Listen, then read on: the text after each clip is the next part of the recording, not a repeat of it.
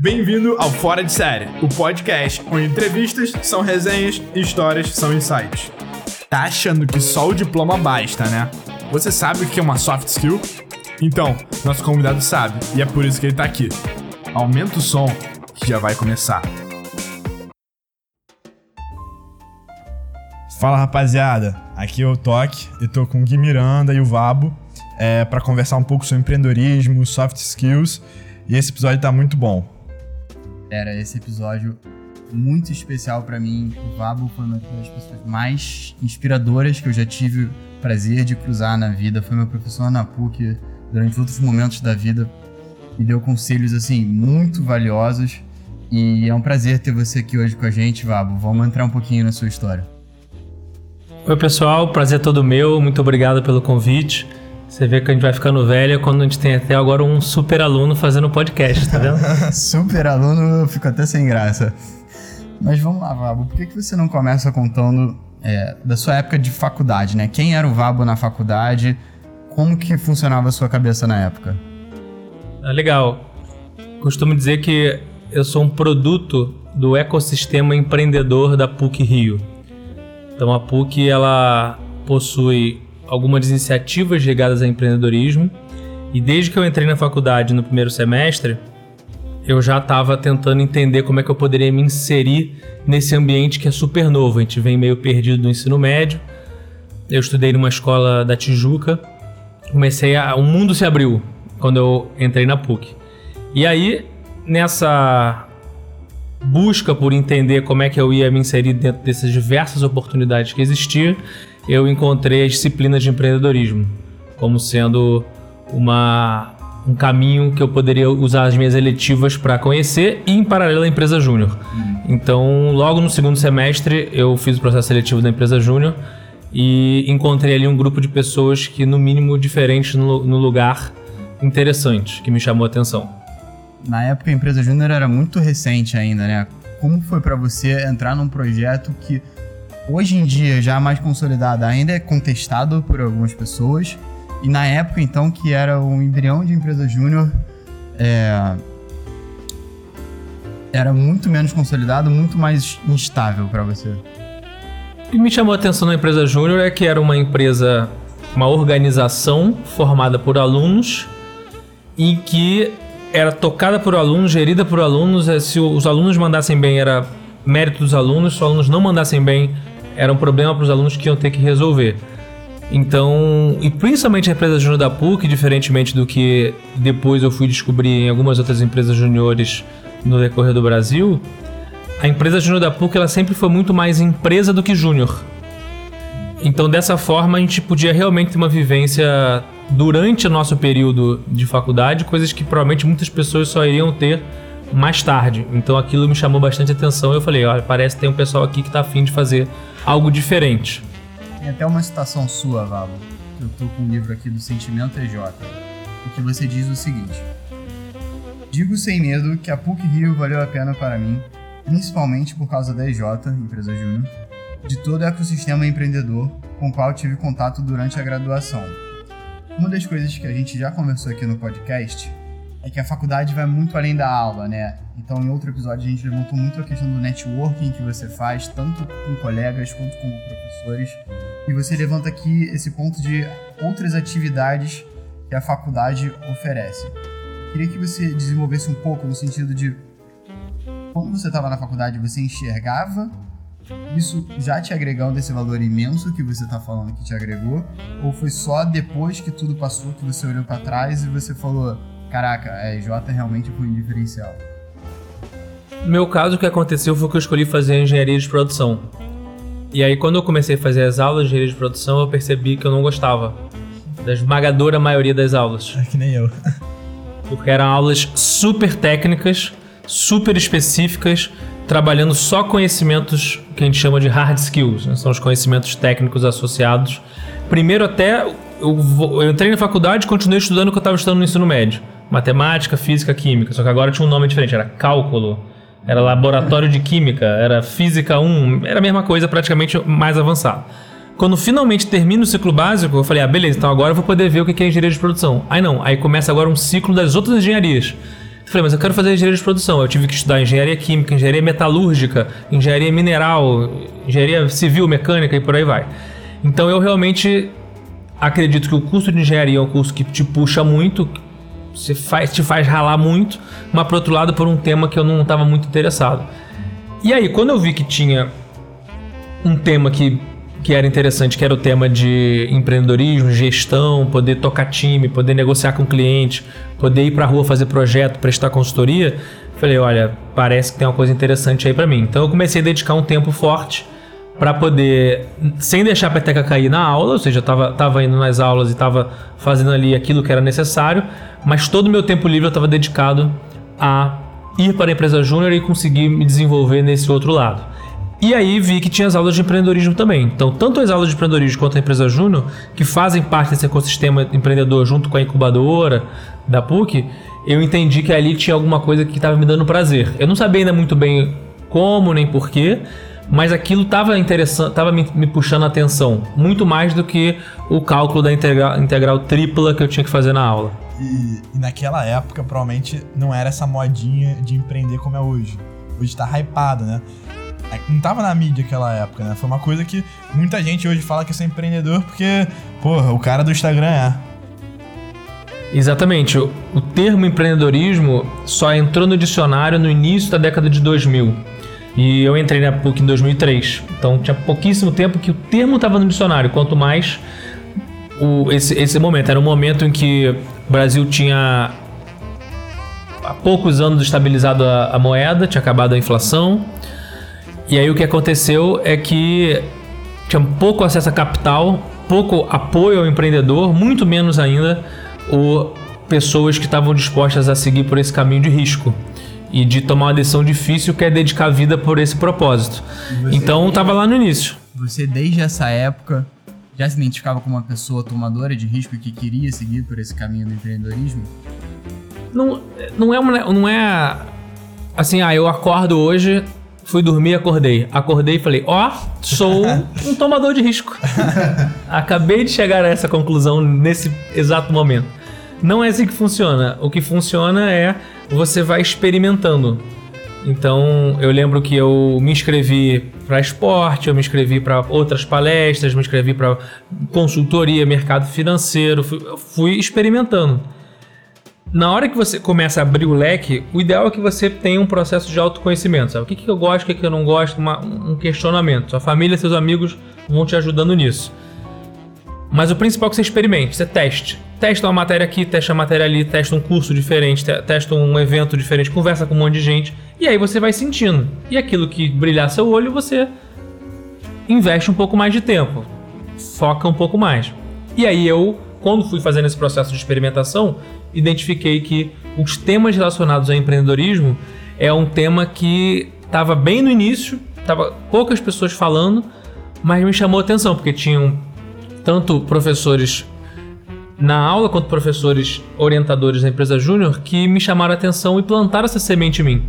Então eu só fui empreender mesmo sete anos depois de eu ter terminado o primeiro curso que eu fiz de empreendedorismo na PUC. Mas a semente estava plantada. E, e, a próxima pergunta tem muito a ver com isso, porque é uma situação que eu e o Gui a gente passa diariamente e tem várias pessoas que estão vindo também passam.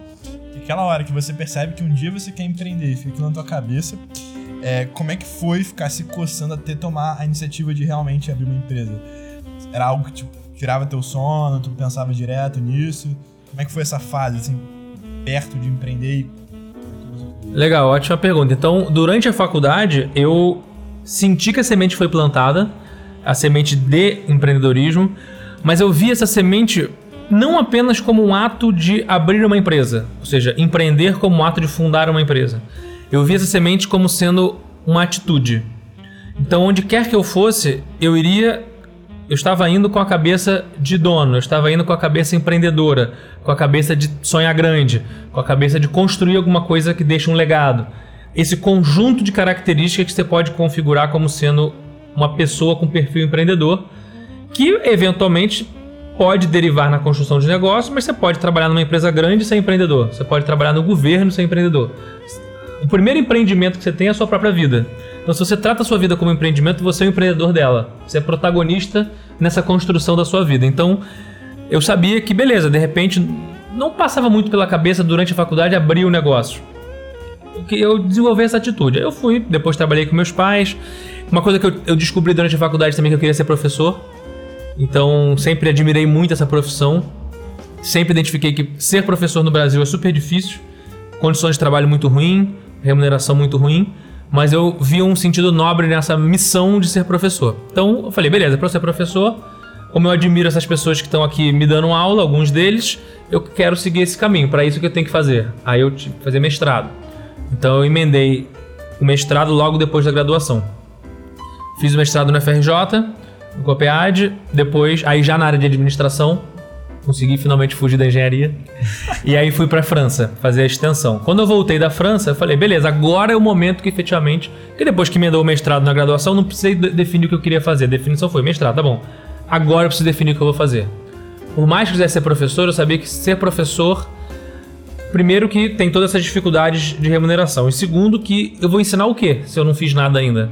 Que é uma grande crítica que eu faço ao sistema educacional brasileiro, em que você tem uma série de pesquisadores que são excelentes pessoas que produzem conhecimento, mas estão sendo obrigadas a dar aula. Enquanto que os meus melhores professores foram aqueles que tinham feito. Eram gestores, eram empreendedores, eram pessoas do mercado que dedicavam parte das horas para voltar para a universidade para ensinar outras pessoas. Excelente essa imagem, Paulo. Pois é, então é isso que eu acredito que, deveria, que eu deveria seguir. Então eu falei, beleza, então agora eu preciso decidir o que, que eu vou fazer. Aí eu comecei a trabalhar, trabalhei numa empresa no amigo do meu pai, fiquei um tempo lá trabalhando. E nessa empresa, eu aí sim começou um pouco da coceira. Porque a coceira foi muito mais no sentido de que eu estava fazendo as coisas da empresa e eu sentia que eu podia fazer mais. E aí, dado que eu podia fazer mais, estava com essa cabeça de dono, quero construir, quero crescer, quero evoluir eu tinha nessa época 24 anos, tinha voltado do mestrado, tava trabalhando. Aí tinha um cara lá que, que era sócio amigo do meu pai, que ele era o meu chefe. E aí o que acontecia? O que, o que acontece quando você tem um chefe? Quando você tem um líder, é um cara que vai te puxar, o cara que vai te ajudar, o cara que vai te impulsionar, vai te dar um trampolim para você acelerar. Quando você tem um chefe, você tem uma trava. Então, não é que eu, não, eu tava querendo acelerar, eu tava querendo voar. E o cara tava deixando nem acelerar. Eu falei, beleza, então o que, que eu posso fazer, dado que aqui dentro eu não vou conseguir ter muito espaço? Eu peguei meu horário livre, então de manhã, na hora do almoço, à noite, final de semana, e comecei a ir em evento, comecei a almoçar com um monte de gente, comecei a falar com um monte de gente, comecei, voltei na PUC. E aí, nesse meio tempo, em uma dessas buscas, um professor da PUC me convidou para fazer uma consultoria para incubadora nessa consultoria para incubadora, ele eu me conectei a ele, ele não tinha sido meu professor, mas eu conhecia ele do empreendedorismo. E aí ele um dia me convidou para ir almoçar. Esse professor tá na PUC ainda? Ele não tá mais. Achei que não pensou mais. Ele não tá mais na PUC. E aí ele me convidou para ir almoçar. E aí nesse almoço ele falou: "Olha, chega aí tal meio-dia, a gente vai aqui na incubadora". Ele era ele era consultor da incubadora também. E ele acabou convidando uma outra pessoa para ir almoçar com a gente, sem ter combinado comigo. Ele, ó, chega lá, vamos, vamos lá. E nessa época eu trabalhava de terno e gravata. E esse outro cara trabalhava de bermuda e chinelo. então foi um encontro de dois mundos: o mundo terno e gravata com o mundo da bermuda e chinelo, o mundo de negócios com o mundo de tecnologia. E aí ele veio a... avançando na história, ele passou a ser meu. Ele me convidou para ser para ser o sócio dele da, na CIV, na empresa. Era o, era o Salvini, exatamente. E o, o professor, o professor Sérgio Yates, ele foi o investidor anjo nosso. Foi ele que fez o matching meu com o Salvini e ele virou nosso investidor anjo. Então, aí foi nesse momento, porque a coceira aumentou. Eu quero fazer mais, não tá legal, tem um teto. Esse teto eu quero romper. E aí foi quando eu decidi buscar. E aí surgiram algumas oportunidades. E essa foi a oportunidade que eu achei que seria mais interessante na época para abraçar. Esse episódio, Vabo, para mim é um grande exemplo de uma coisa que você prega muito, né? Que é você ter o seu conjunto de soft skills bem desenvolvida. Então, se você não tivesse ficado inquieto, corrido atrás, se não fosse um cara bom de relacionamento, talvez você nunca tivesse conhecido o Felipe Salvini, que creio que tenha sido uma pessoa muito importante na sua trajetória profissional. Para você, primeiro, o que são soft skills e qual a importância delas nesse episódio da sua vida? Legal, ótimo ponto. Eu acredito que empreender, na minha concepção, acabou virando uma macro soft skill. Então, voltando aqui ao que a gente falou da engenharia, na engenharia tem muita hard skill, então tem muita competência técnica. A gente vai lá para aprender cálculo, física, química, são competências técnicas. A gente sai da escola tendo aprendido matemática, física, química, depois vai para a faculdade e continua aprendendo competência técnica. E aí qual é o grande problema? É que quando a gente se forma, a gente chega na empresa, o que a empresa realmente precisa, beleza, a competência técnica é importante, mas a ferramenta que você aprendeu na faculdade, quando chegou no final da faculdade, ela já caiu em desuso, já ficou obsoleta. Então o que a empresa realmente espera de você é mais do que isso. Ela espera que você saiba trabalhar em equipe, saiba liderar, saiba negociar, saiba ter inteligência emocional para trabalhar sob pressão, saiba dar feedback, etc, etc, etc. Então essas são as soft skills. A tradução do inglês é são habilidades comportamentais socioemocionais. Então, todas essas habilidades, falar em público, oratória, criatividade, ter boas ideias, tudo isso é treinável. Então, isso foi um aprendizado que eu, que eu tive no decorrer dessa minha trajetória, de que tudo é treinável. A gente acredita que a gente, nas, a gente nasceu ou a gente não nasceu. Beleza, você vai nascer com algumas características em função de talento genética. Mas se você quiser se desenvolver em todas, é possível. É, não existe aquele cara nasceu para isso, é bom na lábia e acha que nasceu assim. Provavelmente você pode também desenvolver, se treinar, se botar em risco, né? Com certeza absoluta, você vai ser o melhor do mundo em todas as soft skills? Não. Mas que você pode, em algumas você pode ser o melhor do mundo, em outras você vai conseguir melhorar muito o seu estado atual. Então não tem esse negócio, ah, eu não nasci para isso. Beleza, você provavelmente você teve algum, algum talento seu que não tem, mas se você se esforçar, tiver determinação, você consegue melhorar qualquer uma dessas. E qual foi o caminho de desenvolvimento de soft skills que você considera que te levou a esse encontro com o Salvini e que levou ele a te convidar como sócio para sua primeira startup? Legal. Então, primeiro que as aulas de empreendedorismo na PUC desenvolviam isso. Você tem que fazer pitch para o investidor. Então, você tem que estar tá desenvolvendo oratória. Você tem uma, uma disciplina, você tem que negociar com as pessoas, está desenvolvendo negociação. Você tem que pensar fora da caixa, criatividade. Então, e na empresa júnior também. Então eu acabei indo por um caminho que eu sabia que na sala de aula tradicional eu ia ser obrigado a repetir. Como é que é o ensino tradicional, né? Você repete na prova o que o professor botou no quadro, porque o professor botou no quadro repetindo o que estava no livro. O livro de física que eu estudei foi o mesmo livro que vocês estudaram, que é o livro que meu pai estudou. É a mesma física. É importante? Super importante. Mas tá cada vez mais difícil competir com os podcasts, com o WhatsApp, com o Instagram, com o YouTube. As pessoas não estão mais em corpo presente, chegam lá, fazem a prova e vão embora. Então, esse é o maior desafio. Então, o que eu acredito é que você, quando, quando, você, quando eu comecei a me sensibilizar para isso, olha, realmente eu preciso melhorar a soft skill. Segundo, como que eu vou fazer isso? Então, experimentando. Melhor coisa que a empresa Júnior me deu foi não foi a gestão interna da empresa, depois fui diretor financeiro, fui presidente. Melhor coisa que a empresa Júnior me deu foi o contato com o cliente. Você tiver que escolher, você passa 90% do seu tempo, máximo possível do seu tempo, falando com o cliente. Porque quando você vai falar com o cliente, você tem que. Não é. Ah, é projeto de faculdade, laboratório. Tudo bem, mas o cliente é real. Então você tem que vender. Você tem que conseguir entregar o que você vendeu. Você tem que conseguir ter flexibilidade para conseguir dar conta de sair de um rabo de foguete de uma pergunta difícil que você não esperava. Então tudo isso você vai aprendendo na prática. Se pudesse ter uma aula em que fosse uma aula que me ensinasse isso, ótimo. Mas na ausência, a gente tem que se virar. A gente não pode colocar a culpa no, né, no sistema educacional, na família, na empresa e por aí vai. Tem que se virar. Então acredito que você buscar o seu próprio desenvolvimento é importante. E aí eu chamo a atenção de que hoje o nosso sistema educacional é 95% hard, 5% soft, nos melhores casos. No mínimo deveria ser 50-50. Só soft também sem hard não adianta. Mas só hard sem soft não está adiantando mais também. Então o ideal é que possa ser 50-50 na minha visão. Então você chegou nesse ponto que graças a todo o seu desenvolvimento, empresa júnior, aula de empreendedorismos, se chamou a atenção dessa pessoa lá do Gênesis que te apresentou para o Salvini. E aí você entrou lá, na CIV. Conta pra gente um pouquinho de como foi essa trajetória, como começou a CIV e qual, o que, que é a CIV e qual foi o papel que você desempenhou lá dentro? Legal, então depois daquele almoço, Salvini co contou o que, que ele estava fazendo. Ele tinha acabado de criar a empresa, tinha alguns poucos meses. quando ele, quando ele criou, acho que tinha uns quatro meses que ele tinha criado a CIV. E era uma empresa que estava incubada na incubadora da PUC, no Gênesis. Então o que ele fez? Ele pegou o trabalho de conclusão de curso dele na informática e deu origem à tecnologia. Então ele trabalho de conclusão dele, a monografia dele virou a primeira tecnologia que o primeiro produto que o primeiro protótipo efetivamente que estava indo para o mercado. E o objetivo era resolver um problema de varejistas online. Então na época o e-commerce era uma indústria que estava crescendo 40% ao ano. Isso nós estamos já em 2010, 2010. Crescendo muito de, e toda vez que tem alguma indústria que cresce 40, 50% ao ano, tem muita ineficiência no meio desse processo, tem muita dor de crescimento. E aí, como tem dor, tem oportunidade para alguém desenvolver um produto para resolver essa dor. Então, ele direcionou a tecnologia dele para resolver uma dor. Era um, a tecnologia era um crawler, um robô, que percorre os sites das lojas virtuais e traz e extrai informação.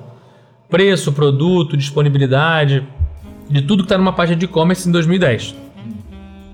E aí, com isso, a proposta de valor fundamental era cada geladeira que o Ponto Frio está vendendo, a Ricardo Eletro, o Walmart, o Ponto Frio Americanas vão saber qual é o preço e disponibilidade daquele produto e vice-versa. Então, com isso, a gente tem um mapeamento e um monitoramento da concorrência para todos os players de forma em que era possível monitorar qualquer produto em qualquer loja em tempo real. Então, essa era a proposta de valor da CIV, ele criou. Na época, tinham mais ou menos ali uns quatro estagiários da PUC, mais ele. E parecia ter um um, um tamanho de mercado grande, uma solução interessante, a tecnologia interessante, só que era todo mundo de tecnologia. Então ele começou a sentir falta, a necessidade de ter alguém que pudesse desenvolver o lado de negócio, o lado de gestão, de venda, financeiro e por aí vai. E foi quando ele me convidou então para depois da gente ter trocado essa ideia, a gente bateu um papo e aí ele me convidou para entrar de sócio. Aí eu perguntei para ele: "Você quer um sócio ou você quer um vendedor?" Aí ele deu uma gaguejada assim e falou: "Sócio". Então beleza, então tô dentro. E como foi para você tomar essa decisão? Então você já estava, tinha acabado de voltar do mestrado, né? Tava numa empresa trabalhando lá com um salário estável, tudo mais. Você entrou numa startup que tinha um sócio e quatro estagiários. Foi fácil tomar essa decisão? Foi e não foi. Foi fácil, por um lado, porque era exatamente o que eu estava querendo a uma oportunidade de tomar um risco. Era, tava com 25 anos de idade. Falei, cara, é a hora de arriscar e agora. Não que você com 40, 45 não possa arriscar, mas fica ainda mais difícil. Né? Você tem, às vezes, família, filho, já tem um patrimônio. Então, com 25, não tinha nada a perder. Mas foi difícil porque eu tive que ganhar um sexto do meu salário. Então, o salário é uma coisa que atrapalha muito. Porque quando você tem um salário, você fala, opa, então, pô, legal, formei na faculdade, boa, fiz mestrado, tô trabalhando aqui, tô ganhando bem, com pouca idade, morando sozinho, então economizava bastante. Mas por outro lado, eu sentia que tava não era aquilo que eu tava um, tinha um vazio dentro de mim, porque por mais que eu estivesse ganhando bem, o salário não era o que iria me manter motivado para conquistar coisas ainda maiores. Então, eu topei pagar para trabalhar. Então, eu tive, abri mão do salário e ainda botei um dinheiro na empresa. Então, pra gente construir, então o Salvini começou do zero, eu comecei do 0,01 junto com ele e juntos a gente construiu todo o negócio e depois junto com o time e por aí vai. E ao longo da sua trajetória empreendedora da CIV, você pode contar pra gente alguns dos maiores desafios e qual foram as maiores. Uma história legal, assim, que representa bem é, um desafio que você passou? Não, legal. O maior desafio. Tinha, tinha vários, vários desafios, vários erros. Fizemos muita cagada. Muito, porque eu com 25, ele com 26 por mais que a gente tivesse apoio do professor, da incubadora, estava querendo surfar a onda que estava começando a onda do Silicon Valley, Vale do Silício, investimento de risco. Então a gente falou, beleza, vamos passar pela essa experiência empreendedora do zero. Então, o primeiro desafio, e na época não estava começando aquele Canvas, modelagem de negócios, validação de hipóteses, ainda era muito forte o plano de negócios e muito pouco ainda a modelagem. Mas quando a gente olha em retrospecto, mesmo não tendo ainda formalizado todas as ferramentas, não era ainda uma, um, um, mainstream, a gente vê que a gente seguiu a risca o método. Foi intuitivamente, foi estudando e tendo que se capacitar. Então, o primeiro desafio básico é você conseguir o primeiro cliente, porque ah, muito bacana a tecnologia, muito bacana o, o produto, tudo mais, mas não tinha ninguém querendo tirar o escorpião do bolso. Então, e aí, tá? Quer, achou legal? Achou bacana? Então, quer pagar? Ah, não, veja bem, então você vai começar a trabalhar as objeções. Né? Porque, o que, que eu deve- deveria fazer no meu produto, no software aqui na, na plataforma, para você estar disposto a pagar? Ah, não, bota aqui esse gráfico, bota essa, esse e-mail aqui, esse alerta, esse, esse relatório. Beleza, fiz agora e agora, tá disposto a pagar? E aí, então, a nossa ideia era conseguir os primeiros clientes e encontrar um modelo de negócio que pudesse ser escalável.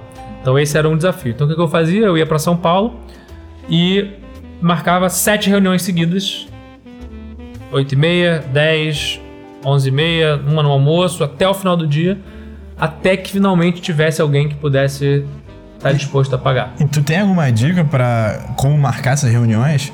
Porque imagino que alguém com 25 anos, com pouca experiência, conseguir sentar em reuniões com pessoas tomadoras de decisão não é uma coisa fácil, né? É, aí tem uma soft skill fundamental para se desenvolver que chama cara de pau. cara de pau. Então, o que eu fazia muito? Eventos. Então, eventos, o, o mercado vai no evento. Então, quem é o dono do evento? Ah, deixa eu ficar amigo do dono do evento.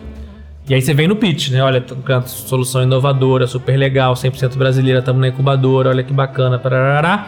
Pum!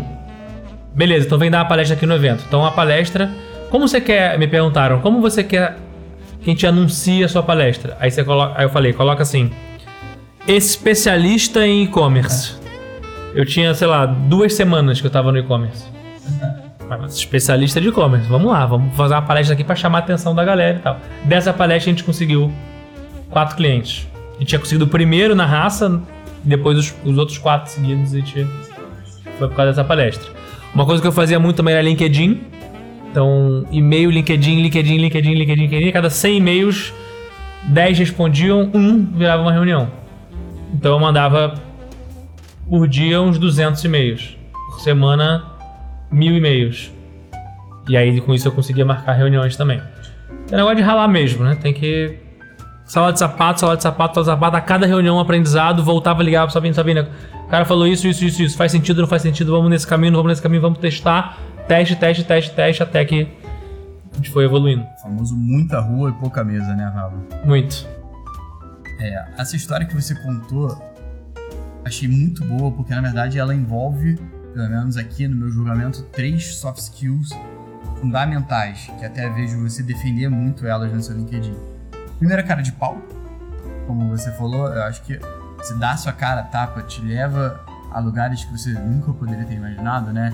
Então, pô, semana passada mesmo eu tava falando com o Toque, né? A gente tava conversando e tava falando, cara, quem é um dos caras maiores, assim, mais maneiros que a gente tem no WhatsApp? Eu falei, pô, o Vabo. Mandei, o Vabo respondeu na hora, pô, aceita o convite e tal. Então aqui um caso prático pra gente de aplicação. Isso foi muito legal. A gente tava conversando, a gente tava falando com pessoas que a gente conhecia, que seriam fáceis a gente chamar. Aí ele falou assim, cara, quer saber? Vamos, vamos ligar o foda-se e vamos chamar a pessoa mais foda que a gente tem no celular. Aí o Gui mandou mensagem pra você. Olha, vocês vão ter que melhorar sua rede de contatos, né? Porque dá, dá pra ter gente melhor aí, né? Não, mas legal, então realmente é isso aí, ó. É networking e cara de pau. Não adianta, se se você não tem o meu WhatsApp e só tem cara de pau, você vai ter que arrumar uma forma de chegar. Se só tem meu WhatsApp, mas, não- mas tem vergonha, não adianta. Então você tem que, tem que juntar os dois. Isso. E aí, voltando à sua história, acho que a gente entra também no ponto da oratória, né? Porque eu tenho certeza que você fez bonito nessa palestra, porque senão não teriam quatro clientes. Imagino que o ticket B2B não deveria ser barato, o ticket de vocês.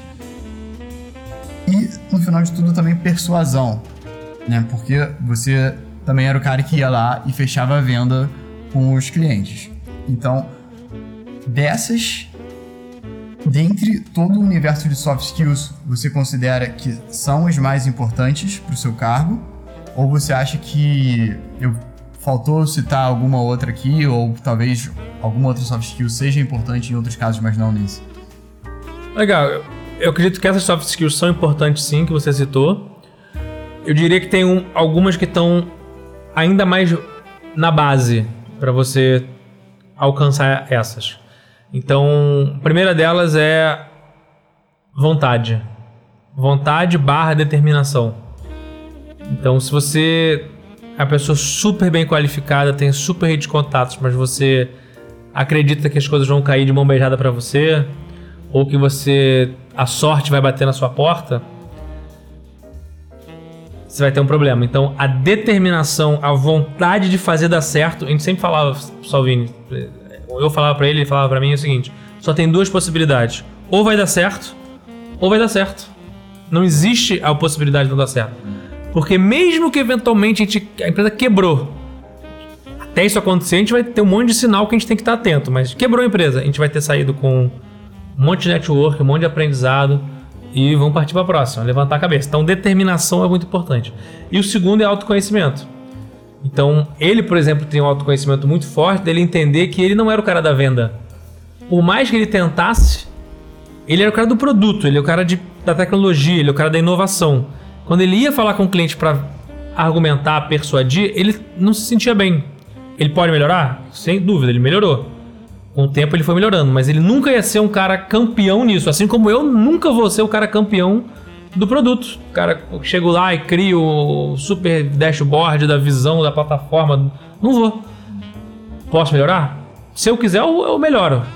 Mas não é o que eu quero. Eu quero me desenvolver nessa área da venda, do negócio, de, do, do, contato. E ele percebeu, olha, ele teve o autoconhecimento de perceber que não, era, não ia ser ele. E aí com isso a gente conseguiu fazer essa dobradinha. Então ter um sócio complementar é fundamental. Já que você entrou nesse ponto da determinação, acho que uma pergunta que não pode faltar é: durante o seu período na CIV, tiveram momentos que você pensou, cara, vou jogar tudo pro alto, quero uma estabilidade de um salário, poxa, isso aqui já tá me enchendo o saco, tô perdendo sono. Eu sou mestre, né? Fiz um mestrado, fui pra França. Então por que não dar um passo atrás e aceitar um salário que para uma pessoa com minha qualificação provavelmente já vai ser muito bom? Os primeiros 10 meses da empresa eu ia dormir e acordava pensando na folha de pagamento. Tem que pagar o salário dos funcionários. Será que vai dar esse mês? Tinha mês que deu, tinha mês que não deu. Aí quando não deu, tivemos que botar um pouquinho mais, né? Do, do próprio bolso. Então, pensar em desistir, pensei algumas vezes. Em especial naqueles momentos de maior dificuldade. Quando um cliente importante cancela, quando entra um concorrente fazendo coisa bizarra que a gente nunca jamais faria, os caras fazem, principalmente quando tangencia a questão de ética. Então, vários momentos difíceis, a gente pensa em desistir. Mas a vontade de vencer era tão maior que foi capaz de. A gente foi capaz de convencer de volta de que não, vamos botar a cabeça no lugar, focar naquilo que realmente a gente, obviamente, pediu ajuda, é uma coisa que eu recomendo muito para quem está ouvindo a gente, que a gente às vezes acha que, ah, porque ego, você tem que demitir seu ego todo dia. E daí que eu fiz mestrado, e daí que eu estudei fora, e daí que eu comecei a empresa, e daí que agora eu tenho cliente, e daí? Para a empresa quebrar porque você se acha o fodão é piscar de olhos. Então, uma competência fundamental é você pedir ajuda. Então, a gente pediu ajuda para o nosso sócio, que era o professor. Depois, a gente pediu ajuda para o outro investidor que investiu na gente em seguida. A gente pediu ajuda para a Endeavor. A gente pediu ajuda para os nossos amigos empreendedores. A gente pediu ajuda. Ó, temos esse desafio aqui. Você pode me ajudar? E aí, com isso, algumas alternativas surgiram e a gente seguiu em frente. E, e agora, acelerando um pouquinho na história, a gente queria falar um pouco de como é que foi é, a venda da, da CIV. É, como é que foi esse momento? É, foi alívio? Como é que to, todo mundo queria vender? Foi uma decisão de todo mundo? Alguém não queria? Como é que foi esse momento? Legal, então a gente passou pelo processo empreendedor do zero. Então criamos a empresa, criamos o protótipo, conseguimos os primeiros clientes, encontramos um modelo de negócio escalável. Aí o professor investiu, a Arpex investiu e a gente deixou de ser startup passou a ser uma empresa. Passou a ter clientes, passou a ter que ser mais gestor e menos empreendedor no sentido de desbravador. Então a gente também teve que se desenvolver nesse outro lado. Então a gente passou a fazer parte da Endeavor, criamos alguns produtos inovadores e compramos algumas empresas e fizemos a fusão com outras. Então, no fim das contas, o nosso investidor, que é a Arpex, tinha investido em outras quatro empresas. E a gente fez a fusão dessas quatro empresas com a CIV. E aí, essa fusão resultou numa empresa ainda maior, ainda mais forte, em que eu e Salvini passamos a tocar. Então a gente fez a sucessão da CIV e aí passamos a tocar o CIV Group. A ser um grupo dessas cinco empresas e o nosso plano não era vender, nosso plano era construir uma empresa ainda maior, em que a soma de 1 mais 1 mais 1 mais 1 não ia virar 5, ia virar 500. Porque eram empreendedores que tinham a cabeça parecida, com o mesmo cliente, cada um com uma linha de produto e uma unidade de negócio complementar. Então essa, essa, esse era o nosso plano. Só que quando a gente começou a, a montar a estratégia para isso, a gente ia fazer uma nova captação, ia comprar outras empresas, a gente falou com algumas empresas parceiras e amigos. E aí uma delas, que era o nosso maior cliente, entendeu o plano, conectou com o plano deles, e eles falaram, beleza, então por que vocês não vão fazer isso tudo aqui dentro? Porque aqui vai ser ainda maior para vocês. E aí foi então que a gente recebeu a proposta e aí Americanas.com comprou a gente, que é o grupo B2W. E a gente foi, foi um, uma aquisição do estilo acquihire, que é quando a empresa compra, mas compra principalmente os talentos. A carteira de clientes era importante, os produtos eram importantes, sem dúvida, mas os talentos também. Tanto é que as 300 pessoas que, eram, que estavam no grupo foram 100% para dentro da B2W e não teve nenhum, como normalmente acontece, né? ah, vamos fazer a demissão por conta da aquisição. Não aconteceu. Foi 100%, 100% de 100% para dentro da, da B2W. Então foi uma nova fase. E, e, esse é um ponto que a gente vê por aí muitos empreendedores falando que às vezes ocorre meio que um choque, né? Porque vocês tinham cultura de vocês, da CIV, é, você falou que já era uma empresa, mas eu diria que a cultura de startup deve ter se mantido ao longo desse processo, né? E ao ser comprado por uma gigante como a B2W, com certeza houve um embate das duas culturas e tanto no dia a dia quanto eu acho para vocês que antes eram empreendedores e depois viraram funcionários da B2W, né? Como foi esse período de transição? Foi um período interessante porque até então eu nunca tinha trabalhado em empresa grande. Então eu tinha tido algumas propostas, alguns processos seletivos na época de faculdade mas eu acabei indo para uma empresa de médio porte, aquela amigo do, do meu pai, pequeno para médio porte, e depois Civic era startup. Por mais que tivesse chegado a 300 pessoas, continuava ainda com a mentalidade muito de startup. E aí foi realmente um, um momento de transição. A B2W em si é uma empresa digital, então existem alguns pontos da cultura que se conectavam. Mas é uma empresa digital que está dentro de uma empresa de mais de 80 anos, que é a loja americana física. Loja americana física é varejo, B2W é a parte de e-commerce, marketplace digital da, da loja americana, e Submarino e Shoptime. Então realmente teve esse, esse, essa outra experiência. Então depois de sair de ter uma, uma, uma mente totalmente voltada para startup, eu entendi como é que era trabalhar numa empresa muito grande. E aí tiveram momentos em que, e, como foram eles que compraram, naturalmente quando compra, com essas raríssimas exceções, a cultura que prevalece é a cultura da empresa que comprou. Então a gente teve um período de integração e adaptação. Algumas pessoas sentiram mais, outras sentiram menos, e aí foi o em decorrência do processo natural. Para você foi tranquilo passar de empreendedor a funcionário? Uh, não. Não, porque isso na época não é assim, de novo, ah, acordei hoje e pensei, ah, acho que eu sou empreendedor. Ah, acho que eu sou funcionário. Não é. Mas foi uma construção. Hoje, olhando em retrospecto, eu vejo que eu tentei entender como é que era esse mundo de empresa grande, eu tentei navegar nesse mundo de empresa grande. Super respeito quem gosta, quem, se, quem navega bem, quem entende como é que funciona. Não é para mim. Eu acredito que, pelo meu autoconhecimento, eu terminei meu ciclo de dois anos, que era o combinado para integrar a empresa. Terminaram esses dois anos, eu encerrou meu contrato. E aí eu resolvi partir para outros desafios, porque o que eu acredito é que na empresa grande você já tem você tem um impacto muito maior na empresa grande, mas por outro lado você tem comitê, orçamento, processo, o que é excelente, porque é uma empresa grande. Mas eu não me vejo muito nesse ambiente e super respeito quem gosta. E para o nosso ouvinte, que às vezes, assim como você, não se identifica em trabalhar em multinacionais ou até em empresas nacionais que sejam muito grandes, prefira seguir esse ramo de startups ou talvez até um, uma carreira não tradicional. O que, que você tem a dizer? Eu tenho a dizer que sejam bem-vindos ao clube. Somos dois. Boa. E, e, depois nessa época, você saiu da B2W e foi para teve o convite da Stone, né? Exato, por quê? Porque os fundadores da Stone foram os meus investidores. Ah, caralho. Entendeu? Então, a gente teve o grupo Arpex ele tinha dois grandes investimentos. Uma vertical de serviços para e-commerce, que era a Civ Group, e uma vertical de meios de pagamento, que era a Stone. E aí, em paralelo, quando a gente assumiu o Civ Group e vendeu, a Stone começou a acelerar pra cacete. E aí, quando terminou meu contrato, o André, que, que era o meu investidor e fundador da Stone, me convidou para voltar para o grupo. E aí, imediatamente, eu passei para minha terceira fase, ou seja, eu saí da startup, fui para empresa grande, e agora eu estava indo para uma empresa que não era mais startup, mas também não era empresa grande ainda. Era o que hoje a gente chama de scale-up. Só que scale-up em hypergrowth. Então, crescimento exponencial, loucura, caos total. Esse foi o ambiente que eu fui para Stone. E conta como é que era lá o dia a dia, como é que foi, que pelo que você tá falando deve sido uma loucura. Caos né? total. Caos total. Exemplo de caos. Quantas pessoas a gente contratava nessa época, 2017, foi, já foi 2017 para 2018, um pouco antes do IPO? Contratava em média 300 pessoas por mês.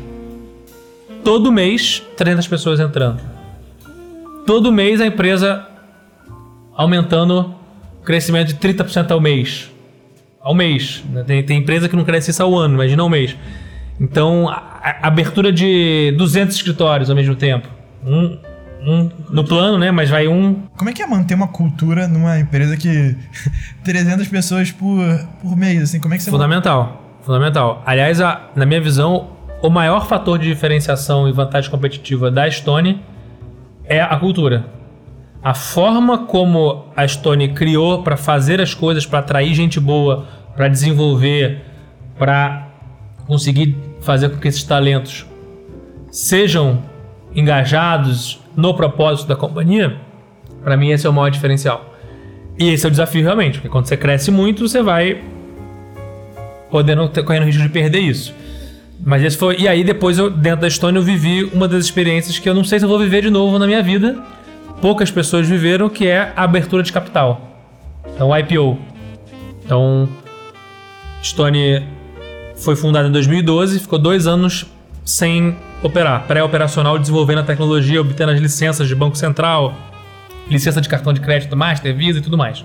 2014 mesmo ela virou operacional. 2018 ela abriu capital na Bolsa de Valores valendo 10 bilhões de dólares. Empresa 100% brasileira. Então, em quatro anos operacionalmente, em função desse crescimento, abriu capital. E aí foi uma experiência incrível, a gente agitou a Times Square. É, a gente, na verdade, pra quem te conhece, eu acho que eu recebi no mínimo umas 10 vezes a fotinha de vocês lá na Stone, no telão do Times Square, com um círculozinho do WhatsApp circulado na sua cara falar: Caraca, olha o Vabo ali, lá na frente, no meião da foto. E uma coisa que a gente ficou se questionando é: você lidava muito, você era diretor de pessoas na Stone. Então você era responsável pelo que você falou, que era o maior diferencial competitivo da empresa, que era a cultura. Como que foi, mesmo depois que a empresa abrir o capital, manter essa cultura desde que foi formada quando ela era uma empresa fechada? Antes de responder isso, faltou dizer uma informação importante, que foi entre a B2W e a Stone eu conheci o Gui. Porque o quê? Meu aluno da PUC. Porque nesse paralelo todo, sempre tinha minha aulinha lá, sexta-feira, sete da manhã. Passava a semana em São Paulo, quinta-noite, sexta-feira, sete da manhã. Tava dando aula de empreendedorismo na PUC, que sempre foi um grande prazer. Então, você falou que eu era responsável pela cultura. Não, isso é parcialmente verdade. É humanamente impossível uma pessoa ser responsável por isso. Então, o maior diferencial da Estônia é a cultura, porque não está personificado em heróis. O verdadeiro responsável pela cultura é o líder que está lá na ponta. Então, o escritório do interior do Mato Grosso do Sul, o escritório de Pernambuco em Recife e o escritório aqui do, de São Gonçalo, esse líder que está lá é o responsável pela cultura. Não é o CEO, o diretor de pessoas, o, o chairman do board, não é. É o cara que está lá na ponta. É o cara que está hoje falando com o cliente. Quando você consegue fazer isso, você descentraliza e aí você tem a capacidade de, de gerar impacto. Então, só para dar um número para vocês: se você ligar hoje para qualquer operadora de telefonia, TV a cabo, banco, cartão de crédito, qualquer uma, pode pensar aí no, no que você quiser. Como é que funciona o call center dessas empresas? Você liga, um robô te atende, ele te direciona pra lá e pra cá, aí um minuto, e aí uma atendente vai falar com você e ela nunca vai poder resolver o seu problema, então vai te direcionar pra alguém que você não sabe. Exatamente. Digite 1, digite 5, digite 15. Ah, quer cancelar é outra pessoa, confusão. CPF. Tem que digitar até o CPF, às vezes, naquele tecladinho de número. Triste, triste.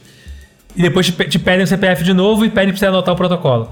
Esse é o, esse é o padrão que nós estamos acostumados. Se você ligar pra Stone agora, nesse instante, você vai ser atendido por um ser humano em até 4 segundos. Vai tocar o telefone até 4 segundos, o ser humano vai atender. E 92% das vezes ele vai resolver o seu problema na primeira ligação, sem passar pra ninguém. Então esse é o diferencial fundamental quando você trata um cliente como sendo central na sua estratégia do que quando você trata o cliente como gado, que é o que felizmente a gente vê na maioria das empresas. É uma grande oportunidade de criar um diferencial competitivo no mercado brasileiro, né? Porque se a gente pega por via de regra e fecha o olho e escolhe uma empresa, principalmente dessas grandes, o atendimento leva qualquer um à loucura.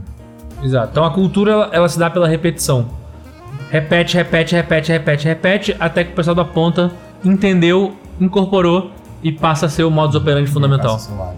É isso.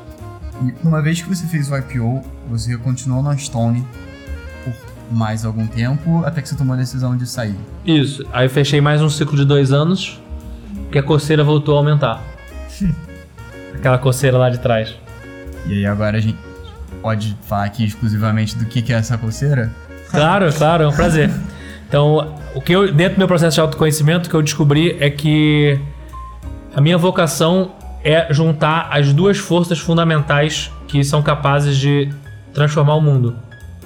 Que se você pegar minha trajetória, eu estava empreendendo, eu estava dando aula. Estava empreendendo, estava dando aula. Então, educação e empreendedorismo, na minha visão, são essas forças fundamentais. E aí, quando, quando eu vou me comparar em relação a esse ambiente, eu vejo o seguinte: existem empreendedores muito melhores do que eu. E existem professores que são muito melhores do que eu. Essa eu não sei. Quando você junta professor e empreendedor, são poucos. Aí talvez eu ganhe pela ausência né, de, de candidatos.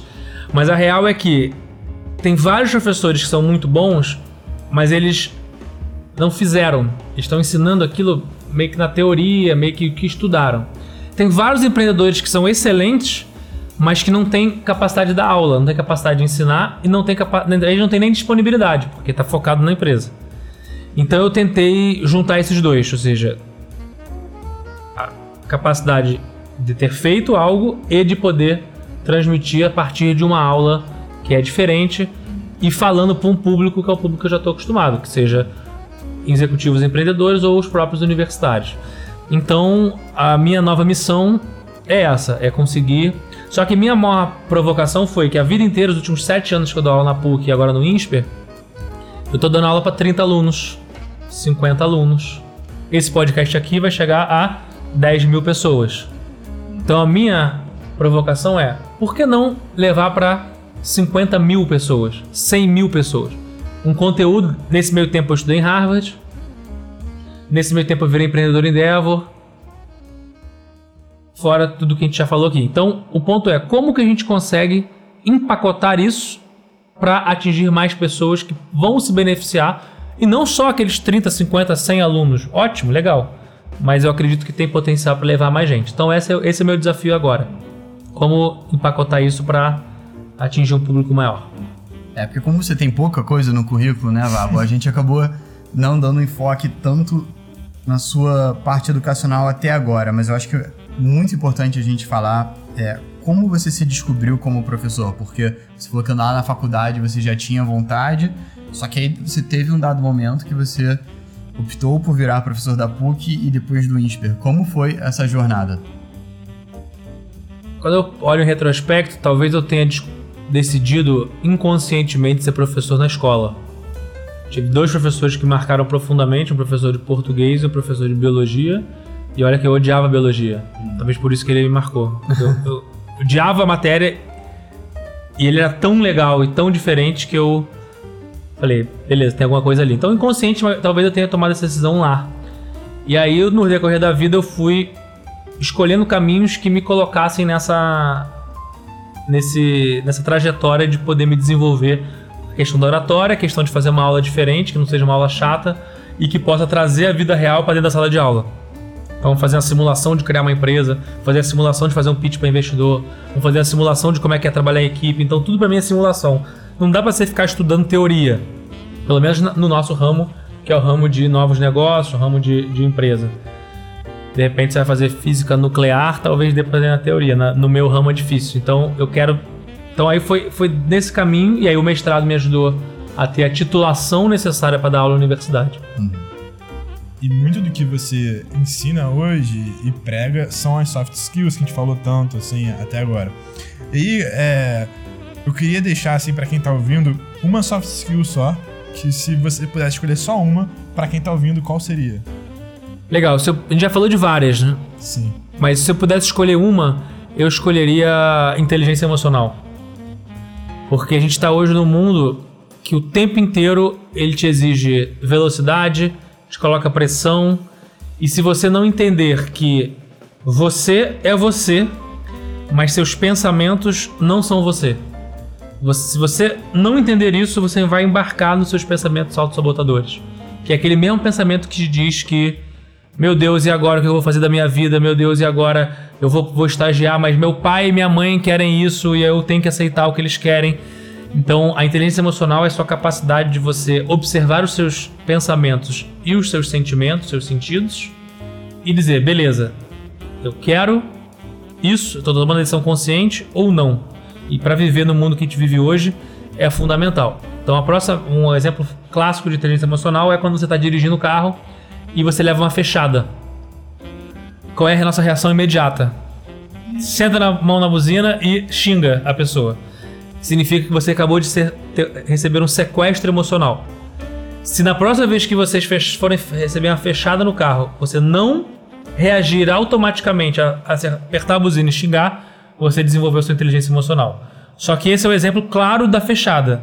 Agora troca a fechada por qualquer pensamento autossabotador, qualquer crença limitante que você tem na sua vida. Caraca, e, e, esse é um ponto que você falando, eu não conhecia esse termo inteligência emocional, mas tenho certeza, eu acho que até eu me incluo nisso, que às vezes acontece comigo, eu tenho certeza que 90% das pessoas que conheço não tem essa capacidade. Assim, brincando, 90% das pessoas que conheço. E como desenvolver inteligência emocional, Paulo? Legal, então, sugestão, tem algumas formas de você desenvolver. Aqui, vou, vou dar a que eu mais gosto que é que é o seguinte: qual que é um, um dos maiores problemas hoje do mundo? Qual é a maior doença incapacitante do mundo hoje? Não é mais câncer, não é mais infarto, é depressão. E junto com depressão tem uma outra que faz com que o Brasil seja o país número um do mundo, que é ansiedade. Não tem país que tenha maior proporção de ansiedade do que o Brasil. 9% da população brasileira é diagnosticada com ansiedade. Então o que é a depressão? É sua mente no passado. O que é a ansiedade? É sua mente no futuro, na expectativa do que vai vir. Então a forma que você tem de trabalhar sua inteligência emocional é você deixar sua mente no presente. E a melhor forma de você fazer isso é com meditação. Estou assina embaixo. Eu venho praticando meditação há um tempinho e realmente as diferenças que faz no nosso padrão de vida, assim, é uma coisa assustadora. Só que tem muito tabu associado, porque as pessoas acreditam que meditação serve só para os orientais, os, os budistas, os monges, e associam a meditação à religião. Então, beleza, se você associa e você tá ok com isso, sem problema nenhum, segue em frente. Mas eu pratico uma que não tem absolutamente nada a ver com religião, que é o mindfulness. Então, essa é a dica que eu deixo para vocês melhorarem sua inteligência emocional. Obrigado, Vabo. Muito legal os pontos. É, eu acho que passando pela sua trajetória, você teve várias conquistas sensacionais, assim, a gente, eu e o Rafa aqui, pô, soltamos os olhos. E você falou que existem muitos empreendedores e muitos professores. É, mas eu tenho certeza que nenhum deles conseguiu um feito específico na sua vida. Ele tá até rindo aqui. Que é a Caipivabo. Por que, que você não conta pra gente a história da Capivabo? Essa aí o Gui tá desencravando essa história. Isso é o seguinte, a gente criou uma tradição lá na PUC, como comecei a dar aula na PUC com 26 anos. E os alunos têm, tinham 19, 20, 21. Então eu não tava tão mais velho assim do que a galera. Hoje eu tô com 33. A galera continua com 19, então eu tô, continuo meio, meio velho, mas ainda assim não estou tão mais velho. Ainda tem a galera de professor de 50, 60 anos. Então ainda tem mais 30 anos para eu conseguir chegar na média dos. Então o que acontecia é que a gente criou essa tradição de no último dia de aula, terminou, notas lançadas, aprovações, reprovações, tudo certo. A gente ia pro Belmonte pra celebrar. Belmonte pra Leblon. Quem, Belmonte, pra quem não sabe, é um bar muito famoso aqui no coração do Leblon. Exatamente. E aí, como a gente sempre ia, a gente ficou amigo dos garçons, do maître, do gerente do, do bar. E aí, depois de um tempo, também indo sempre lá no, no Belmonte, acabou, deu para experimentar vários tipos de caipirinha. Até que finalmente a gente chegou numa que não tinha no cardápio e que era uma combinação especial de vários sabores. Então, tem alguns ingredientes especiais na caipivaba, a gente acabou apelidando, fizemos um eu sempre pedi a mesma. E aí a gente fez, ficou na dúvida, vamos chamar de vabirinha ou de caipivabo? Aí fizemos uma enquete, fizemos uma enquete e aí ganhou caipivabo com ingredientes caju, siriguela, que é uma fruta do Nordeste cítrica, vodka, especificamente a vodka Grey Goose, porque diminui a, diminui a, a ressaca no dia seguinte, e pimenta do reino. E um ingrediente especial que só quando vocês forem lá, vocês podem, podem falar. Então, quando vocês forem no Belmonte Leblon, procura o Cezinha, pede a caipivabo, vocês vão ser super bem Ah, atendidos. Cezinha. Próxima vez tô lá já, hein? Vou, vou nessa. Na próxima a gente vai gravar o podcast no Belmonte. Pô, é uma boa, hein? Foi, regada capivabo. Aí o assunto vai fugir um pouco, né? De trabalho, de soft Por minha conta, por minha conta. Aí sim. E, e agora uma pergunta que você provavelmente não estava esperando, que a gente pergunta pra todo mundo que vem aqui.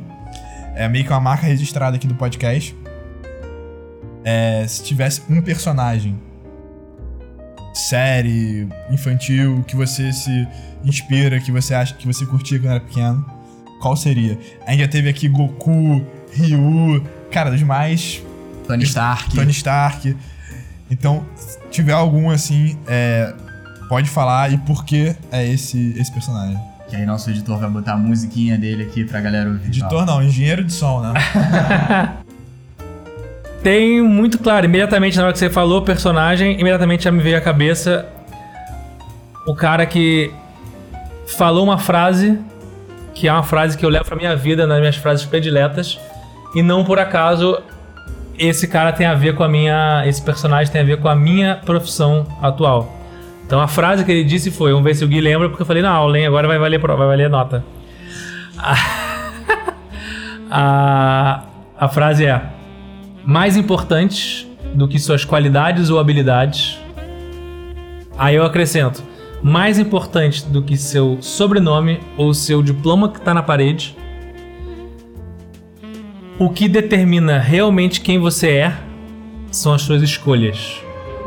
Não são nossas habilidades que revelam quem realmente somos. São as nossas escolhas. Então não importa sua qualidade, sua habilidade, seu soft skill, seu hard skill, tudo isso te ajuda a te dar uma base. Mas na hora do vamos ver mesmo, você tem que escolher. Essas escolhas, o você é fruto das suas escolhas na sua vida. E quem disse essa frase é o personagem que eu escolho, que é Albus Wulfric Brian Dumbledore.